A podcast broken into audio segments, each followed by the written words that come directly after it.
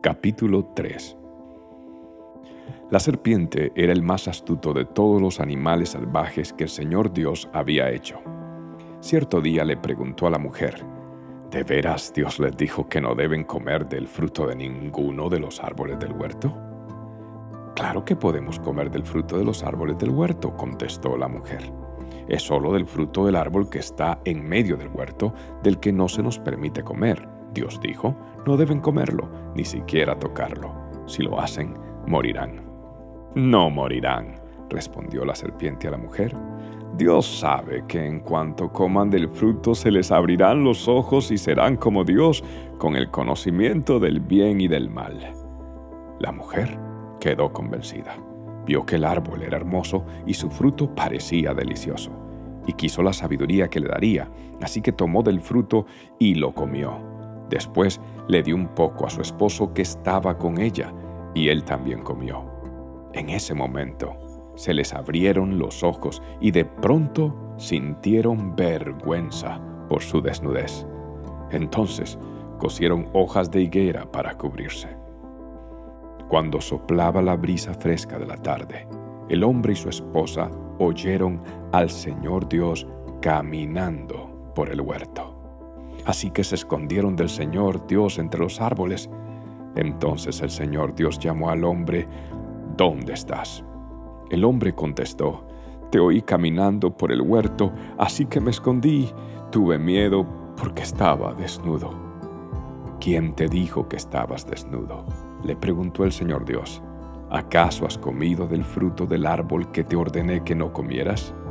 El hombre contestó, La mujer que tú me diste fue quien me dio del fruto y yo lo comí. Entonces el Señor Dios le preguntó a la mujer, ¿qué has hecho? La serpiente me engañó, contestó ella. Por eso comí. Entonces el Señor Dios le dijo a la serpiente, por lo que has hecho, eres maldita más que todos los animales, tanto domésticos como salvajes. Andarás sobre tu vientre, arrastrándote por el polvo durante toda tu vida.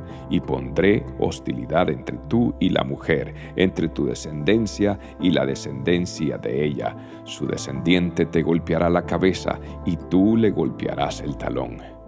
Luego le dijo a la mujer, haré más agudo el dolor de tu embarazo y con dolor darás a luz, y desearás controlar a tu marido, pero él gobernará sobre ti. Y al hombre le dijo, Dado que hiciste caso a tu esposa y comiste del fruto del árbol del que te ordené que no comieras, la tierra es maldita por tu culpa. Toda tu vida lucharás para poder vivir de ella. Te producirá espinos y cardos, aunque comerás de sus granos con el sudor de tu frente obtendrás alimento para comer hasta que vuelvas a la tierra de la que fuiste formado, pues fuiste hecho del polvo, y al polvo volverás.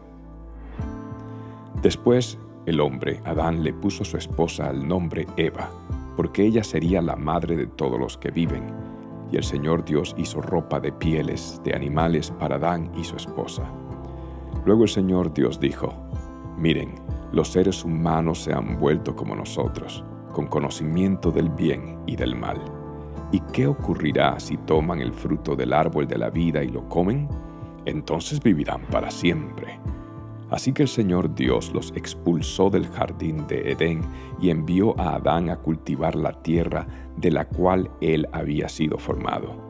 Después de expulsarlos, el Señor Dios puso querubines poderosos al oriente del jardín de Edén y colocó una espada de fuego ardiente que destellaba al moverse de un lado a otro, a fin de custodiar el camino hacia el árbol de la vida.